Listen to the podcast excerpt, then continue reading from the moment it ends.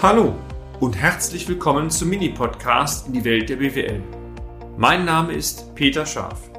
Ich bin Unternehmensberater mit Leib und Seele und gemeinsam gehen wir den Problemen der BWL auf den Grund. Kurz, kompakt, unverständlich.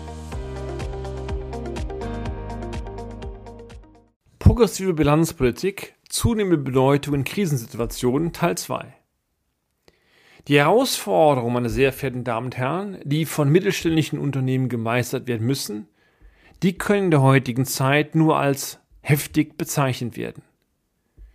Dies wird vermutlich dazu führen, dass einige Unternehmen die Herausforderungen nicht auf einer betriebswirtschaftlichen Ebene gemeistert bekommen, sondern dafür verstärkt eine progressive Bilanzpolitik verfolgen werden.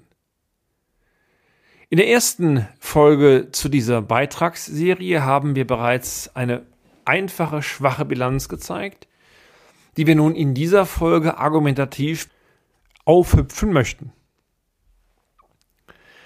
Gehen wir nun Folgen einfach davon aus, dass beispielsweise durch eine Verlängerung der Nutzungsdauer, Aktivierung von Eigenleistungen, aber auch der Aktivierung von geringwertigen Wirtschaftsgütern der Wertansatz des Anlagevermögens erhöht wird. Also wichtig ist es mir herauszustellen, meine sehr verehrten Damen und Herren, dass wir nicht mehr Vermögen haben, sondern durch eine Bewertung des Vermögens optisch mehr Vermögen zeigen, obwohl sich, nennen wir es mal in Stück, gar nichts geändert hat. Der größte bilanzpolitische Hebel liegt oftmals nicht im Anlagevermögen, sondern im Umlaufvermögen. Hier sei angenommen, dass durch eine Zuschreibung von bereits abgeschriebenen Forderungen, eine Auflösung von bereits gebildeten Wertberichtigungen sowie insbesondere durch eine höhere Bewertung, Bewertung der unfertigen und fertigen Arbeiten der Wertansatz des Umlaufvermögens angepackt wurde. Wie sieht es mit der Passivseite aus?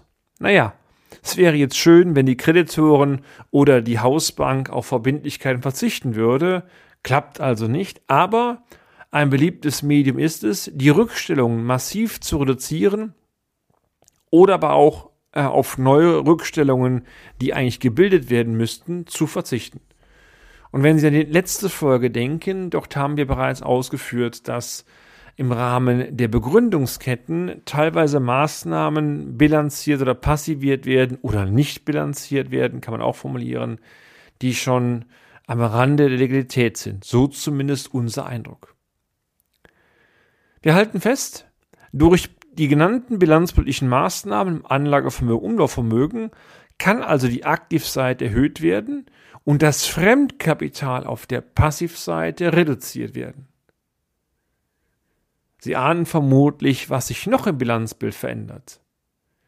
Denn durch den höheren Bewertungsansatz des Vermögens steigt zwangsläufig die Aktivseite und bekannterweise wenn die Bilanzsumme auf der Aktivseite mit der Bilanzsumme auf der Passivseite gleich bleiben soll und muss und sich jetzt auch noch bilanzpolitisch das Fremdkapital reduziert hat, dann bleibt nur eine, nennen wir es mal, Kompensationsgröße übrig.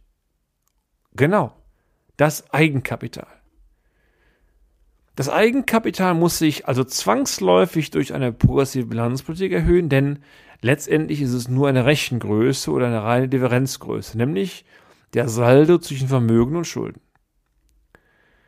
Anders ausgedrückt, wenn Sie nun die Eigenkapitalquote sich einer solch modifizierten Bilanz vorstellen und auch die Eigenkapitalhöhe mit der Eigenkapitalhöhe und der Quote der Ausgangsbilanz, dann werden Sie feststellen, dass sich die Eigenkapitalsituation deutlich verbessert hat und dieses Unternehmen wird damit bezogen auf sein Bilanzbild auch am Ende besser von extern bewertet. Soweit, so gut. Aber wie sieht es nun mit der Ertragslage des Unternehmens aus? Was vielen Bilanzlesenden nicht bewusst ist, der von uns skizzierte Effekt, also eine höhere Bewertung der Aktivseite bei einem gleichzeitig reduzierten Schuldenvolumen geht nicht direkt von der Aktivseite ins Eigenkapital über, sondern diese bilanzpolitischen Effekte tangieren in aller Regel die Gewinn-Verlustrechnung.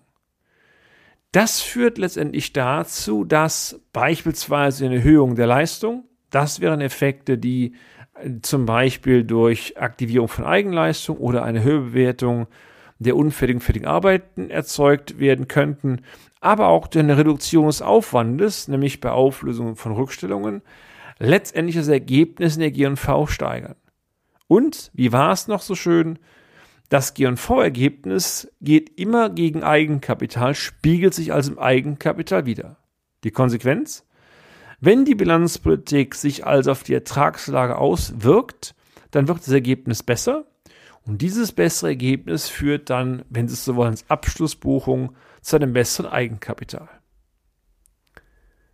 Soweit wiederum so gut. Aber lassen Sie uns einen Effekt zumindest in dieser Folge noch ansprechen. Ich nenne ihn mal das Erkenntnisproblem. Die Schwierigkeit besteht nun darin, dass ein externer Jahresabschlussleser diese bilanzpolitischen Effekte auch erkennen kann, die Tragweite auch beurteilen kann und diese letztendlich bei der Beurteilung des Unternehmens und damit bei der Bonitätseinschätzung auch entsprechend berücksichtigt. Klar, eine Top-Bonität hat Spaß daran, gerade den Gläubigern mit der Nase darauf hinzuweisen, dass sie in Wirklichkeit noch besser sind. Aber wir sind uns einig, eine schlechte Bonität wird kaum einem Gläubiger sagen, hör mal, meine Zahlen sind so schon durchwachsen, aber in Wirklichkeit bin ich noch schlechter. Dieser Fall ist pure Theorie. Das Thema Erkenntnisproblem würden wir gerne nochmals in einem eigenen Beitrag thematisieren. Also Bleiben Sie dabei. Im nächsten Beitrag werden wir das Thema der progressiven Bilanzpolitik damit abschließen. Bis dann. Und damit sind wir auch schon am Ende des heutigen Podcasts. Haben wir Ihr Interesse geweckt? Fein. Dann besuchen Sie uns doch einmal auf unserer Homepage unter www.scharf-office.de und schalten Sie auch beim nächsten Mal wieder ein auf eine kleine Reise in die Welt der BWL. Ihr Peter Scharf.